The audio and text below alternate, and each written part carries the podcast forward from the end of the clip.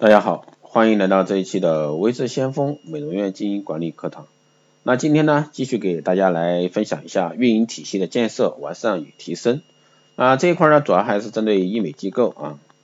那今天呢，还是以案例的形式给大家分析讲解几个要点。那运营的概念呢，我个人认为啊，医院的一个运营很大程度上应该叫做销售管理。或者说营销管理，它和其他很多行业的一个运营是不一样的。它在一些互联网公司，它的一个运营总监可能是叫 CEO，那他会负责除了像人事啊、财务这些岗位的其他所有岗位的部门。但是在我们的医疗美容机构方面呢，运营体系它的大部分还是直接啊面对终端客户的一个销售部门啊，涵盖了一个客服、VIP、网店、现场等等，主要的还是从销售管理的角度啊去发出来啊。出发来谈谈啊，比较容易碰到的一个四个问题。第一个呢，在整体的运营啊销售管理体系中间，那每个岗位的职责不太清晰的一个问题。举个例子，那如果说夏天到来了，大家都会有一些低价脱客的项目来做，比如说这个脱毛啊是做的最多的，还有像双眼皮呀、隆鼻呀，有时会产生一些新诊量和门诊量。那在这些新的一个就诊量和门诊量上的上升以后呢，我们就会碰到一些消化生单的任务。那我们在给几家啊机构做顾问的时候，就会发现一个很有意思的现象。这个低价脱客的项目产生的实实际效果来了，来了很多客人，比方说脱毛比较多，或者说做双眼皮比较多。那在许多医院呢，他们可能会有这样的流程。先来分诊，再到现场咨询哪里去？因为往往低价托客的项目来的客人呢，质量不高。那么现场咨询他在忙的时候，接大项目的时候，他没有时间接待这些时候这些顾客的时候呢，他就会让助理去做相应的处理。产生这种现象后呢，特别是在做低价托客项目的时候，这种现象特别明显。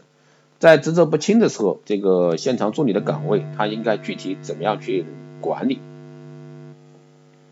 那现场助理与现场咨询职责分配的话，是很多医院啊容易出现的一些问题。在这种体系之下，它往往产生一些低价大量咨询门诊的浪费。那么为什么会出现这种职责不清的问题呢？那我们首先要从现场助理这个岗位的目的开始。一个医院运营总监在搭建啊运营体系的时候，往往会觉得呢现场比较忙，需要给他设置一些助理来分担起啊他一部分的压力。那么现场咨询每天在接诊，那么他往往没有时间去打回访电话。如果说让他去维系的话，需要现场啊他加班，那还有点时间去办手续做别的事情。那这个时候他是没有对他原有的客人进行啊维系的。那很多机构呢就会设置啊现场助理这个岗位，他们希望呢通过现场助理这个岗位呢帮助咨询师去解决一些琐碎的事情，同时呢来帮助咨询师现场咨询。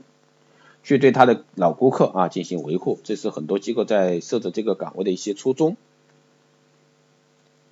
但是在大家的理解当中啊，现场助理不是说啊抱着培养的目的去培养他，那医院可能会这么想，但是往往我们发现，在很多机构啊，现场助理在帮助现场咨询做事的时候是很不上心的，因为很多地方现场助理的岗位变成了一个打杂的，对很多现场的客人是无法掌握的。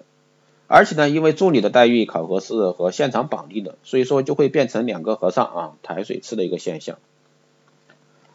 同样一个客人在经过多个人的同时维护的时候，一定会出现两个和尚和尚啊抬水吃的一个现象。那么两个人都不管，要么两个人都在管，导致一个顾客呢比较烦的一个现象。所以说，理清职责和加以考核是很重要的，并且呢，尽可能做到绝大部分顾客的单一服务，而不是说多人维护。啊，这是提醒大家注意的啊，注意的地方就是理清各个岗位的一个职责。第二个问题，在运营体系建设中啊，容易犯的一些流程的一个错误啊，容易犯的一些流程的错误。那最近我们研究脱毛的啊活动比较多啊，所以说就拿脱毛为例啊，拿脱毛为例。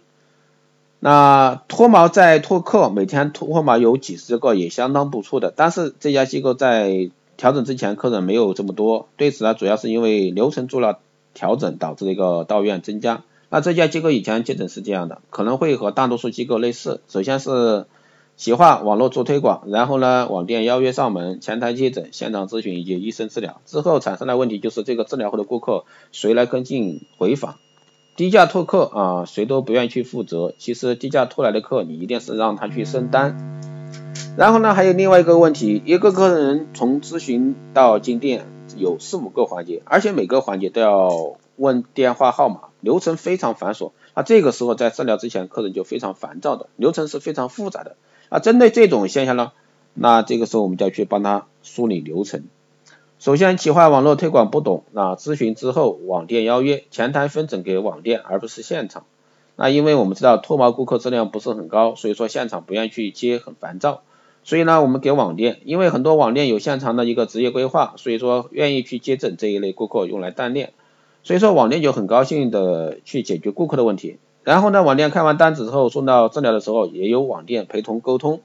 负责负责到底啊，也就是说责任到底。那然后呢，下一次的回访跟踪也自然由网店来负责。那这个时候网店在回访的时候就会比较方便和了解。然后呢，要求这个顾客啊进行老以老带新。那通过这样一个流程改变，每个顾客都有自己的专属于个人负责，啊，这样对于门诊量的上升，同时也会带来医院啊一个氛围的改变。那对于咨询承担率呢，也会有个大的改善。同样流程简单的清晰明了，对于医院的业绩呢是非常有帮助的啊。接诊流程的设置呢，是很多机构，特别是中小机构不太注意的一个地方啊，不太注意的一个地方。因为大家都习惯了抄袭大机构一一葫芦画瓢，实际在操作中啊，接诊流程是非常重要的。同时呢，接诊流程会给很多机构啊造成一些困扰或者说误区，因为大多数医美机构都是用一些啊系统啊大众的一个接诊流程，这样就会出现一个流程的偏差，因为每家医院实际情况是不一样的啊，每家医院它实际情况是有不同。所以说，一定非要依照系统来进行的话，尤其是在一些小机构啊，那不一定非要把网店和现场大像大机构那样分开，这样的话咨询人数比较多，对客人和服务关怀都比较好。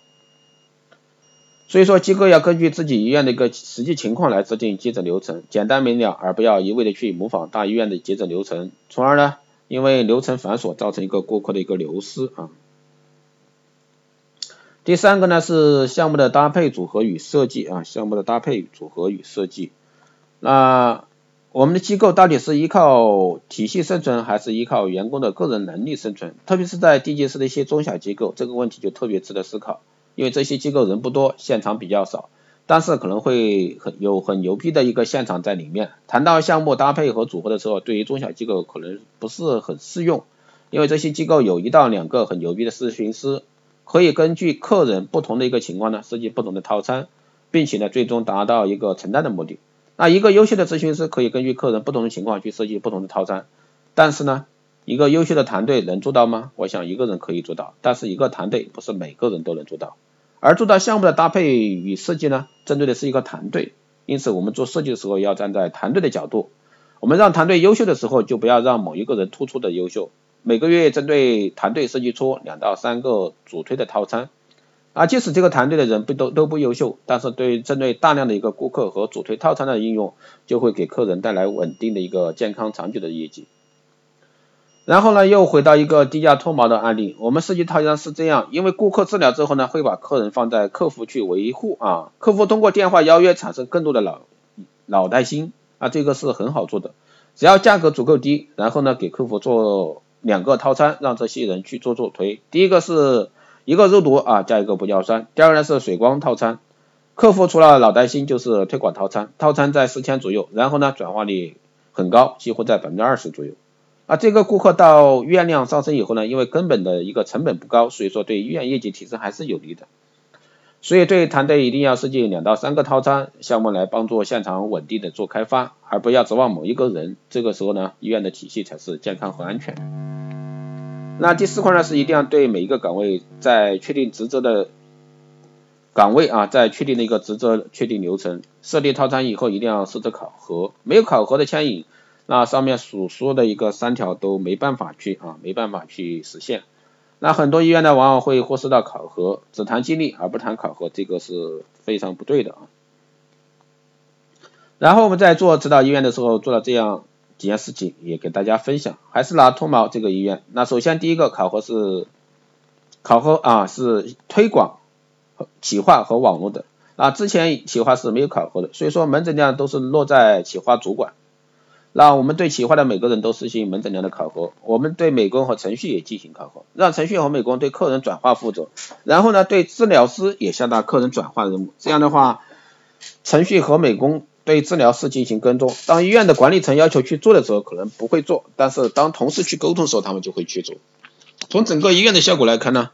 那对脑袋心是非常重要的。院内每个岗位、每个环节都对治疗的岗位产生要求的时候，治疗是很容易做到的。而对于网店的考核呢，提出啊套餐转化的要求，这样顾客到店之后呢，网店就会冲上去啊耐心的服务和跟踪。然后对于客户呢，客服呢就是考核老带新的考核指标。对这三个部门考核，整个机构对于脱毛转化以及生蛋的效果是非常好的。那在整个运营体系中做好了思路以及规划，但是呢，最后落地啊，靠合理的一个指标完成。因此呢，绩效考核对于推动员工是很有帮助的。那这个环节呢，也往往是我们最容易忽视和忽略的。以上呢就是这一期啊带到给大家的运营体系建设和完善提升。当然，一篇文章不足以给到大家啊去完善你自身的一个机构的一些具体问题，只是说给大家一个参考意见。好的，这一期节目就是这样。如果说大家想对光电医美这块课程感兴趣的，可以在后台私信报名，也可以加魏志先锋老师的微信二八二四七八六七幺三二八二四七八六七幺三，更多内容可以关注新浪微博魏志先锋获取更多资讯。好的，这期节目就这样，谢谢大家收听，我们下期再见。